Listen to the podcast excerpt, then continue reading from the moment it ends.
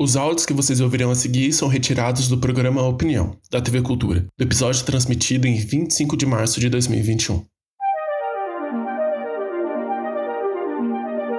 Sou a favor. Ah, não sei. Depende. Sou contra. Assim, às vezes vem uma, uma certa desconfiança que as pessoas levantam, né? Mas assim, em si eu confio.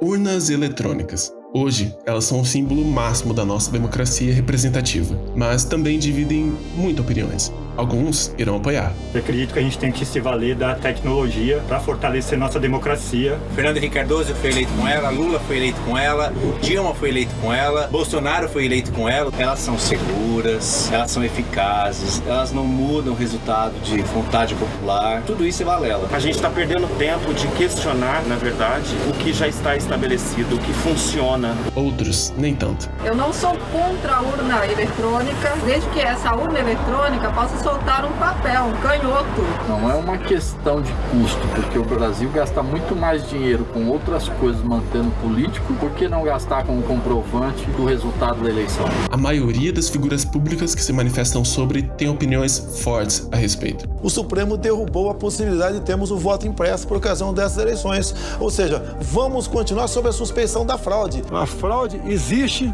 Eu só fui eleito que tive muito voto em 18. Se nós não tivermos o voto impresso em 2022, uma maneira de, de, de, auditar o voto, nós vamos ter problema pior do que os Estados Unidos. Creio que qualquer retrocesso para a cédula de papel comprometeria a legitimidade das eleições. Mas as urnas eletrônicas são mesmo confiáveis? As notícias que a deslegitimam são fatos ou picuinhas? É isso que a gente vai descobrir hoje.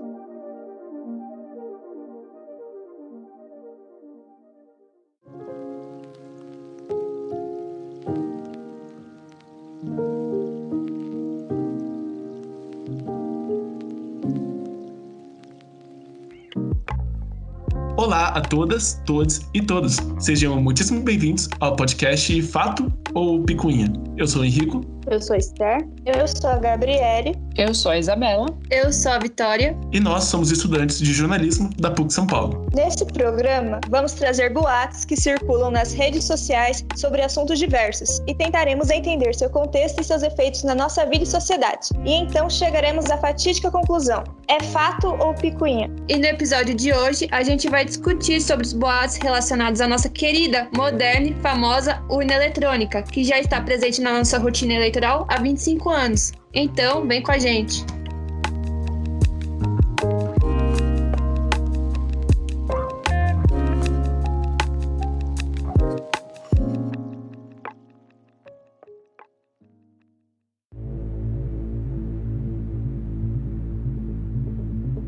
Vamos começar então com um contexto histórico. Em 1996, 57 cidades aderiram à urna eletrônica após a consolidação do cadastro único e automatizado dos eleitores. Até então, as eleições eram realizadas exclusivamente por meio do voto impresso. Num cenário em que poucas pessoas eram familiarizadas com os computadores, o coletor eletrônico de voto, como as urnas foram primeiramente chamadas, se assemelhava a um telefone ou caixa bancário. De lá para cá, já foram mais de 10 eleições realizadas com a utilização das urnas eletrônicas, nenhuma com suspeita de fraude. Aliás, a pergunta mais comum era: se invadem a NASA e o Pentágono, por que não invadiriam a urna? A resposta era simples: porque ela não estava ligada à rede. Todo o sistema foi desenvolvido pelo TSE, o Tribunal Superior Eleitoral, e a fabricação era de responsabilidade da empresa Diebold, acompanhada por técnicos do tribunal. O cartão de memória, responsável por armazenar os resultados, é protegido por um lacre especial feito pela Casa da Moeda. O TSE também é responsável por organizar uma espécie de maratona de hackers, conhecida como hackathons. Além dos hackers, ela reúne um grupo de especialistas que tentam invadir as urnas com o intuito de identificar falhas na segurança do equipamento. Quanto aos desafios logísticos enfrentados na locomoção das urnas, o gaúcho Giuseppe Janino afirmou em entrevista concedida ao jornal Folha de São Paulo em 2018 que elas sobrevivem na cabine refrigerada de um avião, no lombo de um jegue ou numa voadeira da Amazônia. Ela tem que resistir a impacto, salinidade calor. Ainda para Janino, no momento em que você coloca a mão do homem na apuração, você traz de volta três problemas: lentidão, erro e fraude.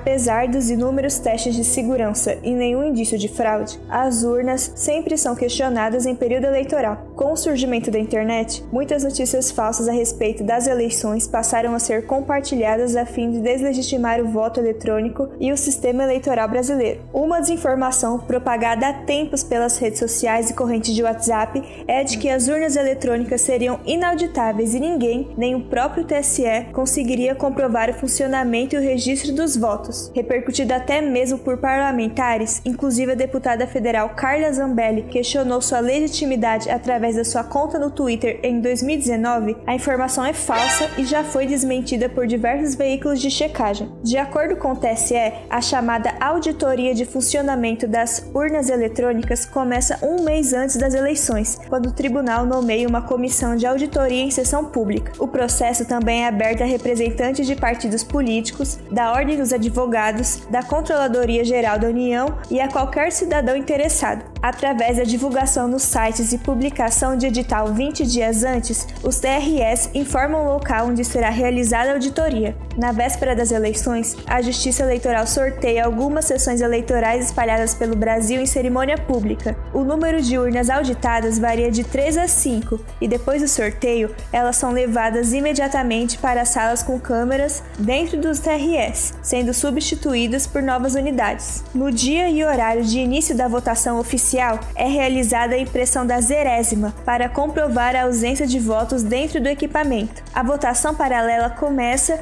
e os votos são registrados nas urnas e em um computador, e no final do processo, a urna imprime um boletim de urna. Os resultados são comparados com o sistema do computador e o funcionamento do equipamento é verificado, processo que é monitorado pelos representantes e transmitido ao vivo pelo YouTube por alguns tribunais. Vale destacar que, além do TSE e dos representantes, uma empresa terceirizada é contratada por meio de licitação para verificar se o procedimento foi realizado de modo preciso. A auditoria é feita em todas as eleições desde 2002 e, segundo o TSE, nunca houve nenhuma diferença entre o que foi digitado e o que foi relatado.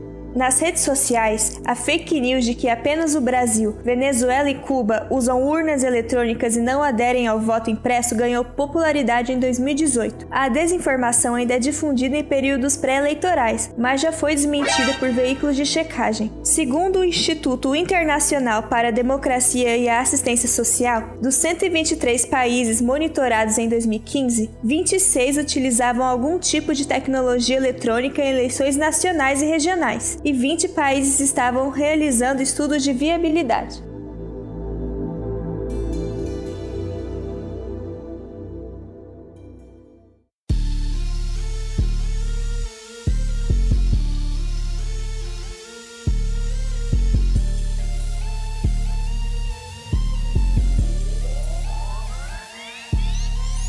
Disso, a produção das urnas é um dos pontos que mais tem sido alvo de questionamentos e boatos quanto à legitimidade do sistema eleitoral brasileiro. Por exemplo, no final de 2017, correu uma notícia falsa através das redes sociais, principalmente pelo Facebook, de que uma empresa venezuelana seria responsável pela fabricação das urnas eletrônicas utilizadas no Brasil, o que aparentemente atestaria o seu caráter fraudulento. Bom, eu não preciso nem dizer o quanto essa informação é completamente mentirosa. Essa empresa em questão seria Smartmatic, responsável pelas eleições da Assembleia Nacional Constituinte na Venezuela em 2017, que inclusive chegou a atuar por três anos, até 2020. Para quem não se lembra, essas votações também foram feitas a partir de uma plataforma eletrônica, e logo após a divulgação dos resultados, a própria Smartmatic denunciou que houveram manipulações. Sendo assim, esse boato afirmava que, da mesma forma, a empresa teria influenciado as eleições tanto de Lula quanto de Dilma, de 2002 a 2014. O portal boatos.org checou essa notícia à época e chegou à conclusão de que essas afirmações não passavam de picuinha. Na verdade, enquanto na Venezuela a Smartmatic era responsável por fornecer a plataforma de votação eletrônica e por apurar os votos, ou seja, uma participação direta que dá acesso privilegiado a dados e efetivamente possibilitaria uma fraude, no Brasil, sua participação em 2012, por exemplo, resumia-se a mera logística. Ela basicamente fazia o papel de transportar as urnas para os locais de votação e depois levá-las de volta para o depósito, todas, durante o processo inteiro, 100% lacradas. Além disso, a a empresa também auxiliava na transmissão de dados de resultados em locais remotos, como aldeias indígenas, que eram contidos em um pendrive totalmente criptografado, do qual a equipe não tinha acesso. Desse modo, como a Smartmatic não tinha nenhum acesso direto aos dados da eleição, simplesmente não teria como ela manipulá-los. Mesmo assim, essa notícia nunca parou de circular, inclusive acabou ressurgindo durante as eleições municipais de 2020, tendo que, mais uma vez, ser desmentida. O TSE ainda divulgou uma nota retratando-se sobre, em que era reiterado que as urnas são projetadas por técnicos a serviço da Justiça Eleitoral e são produzidos por empresas que passaram por processo licitatório, sob a coordenação desses mesmos técnicos. Na realidade, a empresa que era realmente responsável pela fabricação das urnas eletrônicas era a norte-americana Diebold, que estabeleceu 12 contratos com o TSE entre 1999 e 2018. Visto isso, é fato que a tecnologia das nossas urnas é 100% brasileira. Bom lembrar que, em julho de 2020, o TSE anunciou que a Positivo Tecnologia, empresa brasileira, foi vencedora de uma licitação realizada para fabricação e fornecimento de novas urnas eletrônicas e que, portanto, as eleições de 2022 serão realizadas pela primeira vez com urnas produzidas totalmente em solo nacional. Aí você me diz: "Ah, agora que as urnas estão sendo todas feitas aqui, não tem mais como produzir fake news desse tipo, correto?" Errado. Dessa vez começaram a circular pelas redes publicações que diziam que a Positivo havia sido vendida para a Lenovo, empresa chinesa, e que, de novo, isso atestaria, por algum motivo, o seu caráter fraudulento. Mas o ponto é que a Positivo não foi vendida para a Lenovo. O portal Os Fatos, apurando a informação, constatou que de fato houve em 2008 uma oferta de 1,6 bilhão de reais da companhia chinesa para compra da fabricante brasileira, mas que foi recusada. Não muito tempo depois, a Lenovo anunciou que cessaria as negociações por causa da crise financeira mundial que ocorreu naquele período. Inclusive, em 2010, a agência de notícias Xinhua chegou a, erroneamente, confirmar a aquisição, mas que logo foi negada pelo positivo. Ou seja,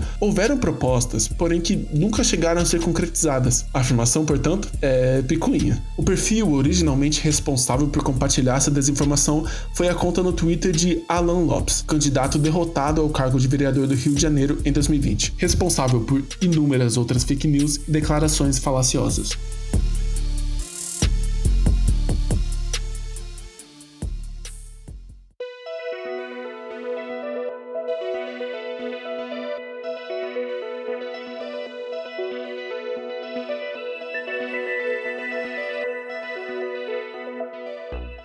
Mesmo Alan Lopes, que compartilhou a fake de que a Lenovo havia comprado a Positivo, também publicou um vídeo em suas redes sociais com a intenção de levantar suspeitas de fraude nas urnas eletrônicas e de justificar sua derrota nas eleições de 2020. Na publicação, um homem do Acre alega que os dados de uma zona eleitoral contidos no boletim impresso pela urna não batiam com os dados apresentados pelo aplicativo do TSE. Contudo, isso é uma picuinha. A agência de checagem aos fatos analisou o vídeo e notou que a pessoa comparou os resultados da sessão 386 em ambas as plataformas. Contudo, as zonas eleitorais eram diferentes. No aplicativo, a zona exibe IDA número 9, enquanto no boletim impresso a zona é a 1. Já nas eleições polarizadas de 2018, surgiu uma fake de que quando o eleitor apertava o número 1, a urna autocompletava com o número 13, em favor de Haddad. A agência de checagem E-Farsas analisou o vídeo através de um técnico e notou que se trata de uma montagem. Foi observado que há cortes que não podem ser feitos por um celular. A tela da urna apresenta reflexos, algo incomum no modelo de 2018, e a imagem apresentada no monitor ultrapassa a área quadrada algumas vezes. Além disso, a pessoa mostra o teclado quando aperta a tecla 1, mas logo após o esconde. Neste momento, é possível escutar o barulho de outra tecla sendo apertada, o que dá a entender que alguém teria completado com o 3, sem ser visto. Outro fator que torna o suposto ocorrido mais duvidoso do que já era é que nenhum incidente do tipo foi anotado na ata de ocorrências, que fica com o presidente dos mesários no dia da eleição. O TSE, em seu perfil no Twitter, também desmentiu a peça de desinformação.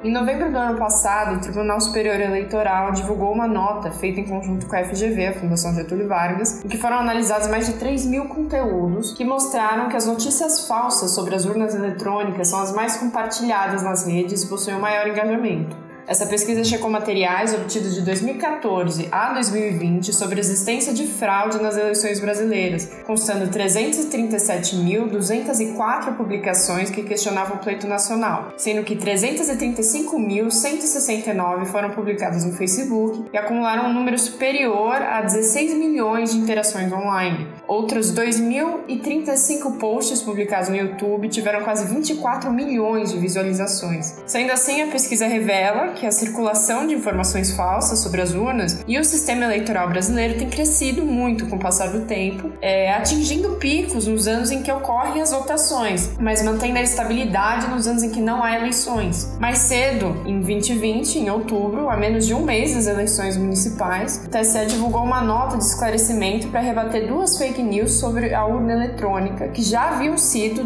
desmentidas no auge das eleições presidenciais de 2018. Uma das mensagens era em formato de vídeo e ela disse que o TSE recusou a consultoria do Instituto de Tecnologia da Aeronáutica, o ITA, e do Instituto Militar de Engenharia, o IME, para o desenvolvimento de uma urna eletrônica que emitiria o voto impresso. As três instituições negam, desde 2018, a existência de qualquer proposta de assessoria nesse sentido. Outro pedaço de desinformação trata de um edital publicado em 2017 para compra de impressoras para as urnas, em que uma empresa, uma suposta empresa fundada por dois venezuelanos, teriam acessado o código das urnas após vencer o certame, e isso colocaria, teria colocado em xeque a segurança dos aparelhos. No entanto, esse edital de compra não foi adiante por decisão do STF, que suspendeu a impressão dos votos. A identificação dessas notícias falsas que voltaram a circular foi feita por uma parceria firmada entre a Justiça Eleitoral e nove agências de checagem compostas por jornalistas profissionais. Atualmente em pauta na Câmara, o voto impresso tem causado polêmica nas redes sociais e também entre os parlamentares que pediram a participação do presidente do TSE na, com na Comissão Geral de Discussão de Propostas que mudam regras eleitorais. Além da PEC do voto impresso, a Câmara analisa a PEC 125-11 que proíbe eleições próximas a feriados, mas ela terá o parecer ampliado para incluir outros temas. Também está em discussão na Casa um projeto que combate as fake news, o projeto de lei 2600 630-20.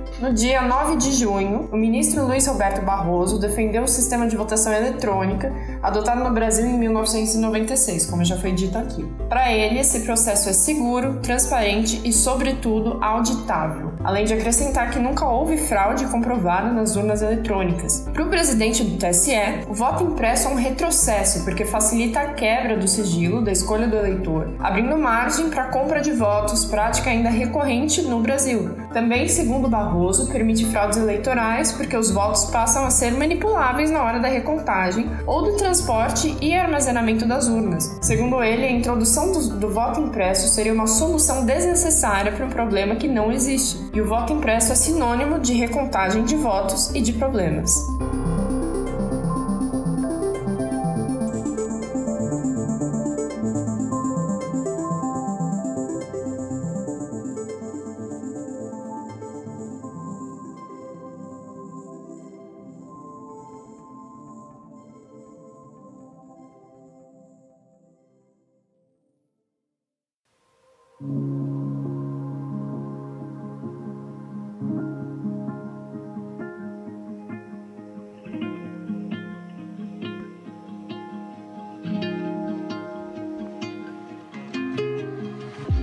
Então é isso, pessoal. Esse foi o Fato ou Picuinha. Eu espero de verdade que vocês tenham gostado.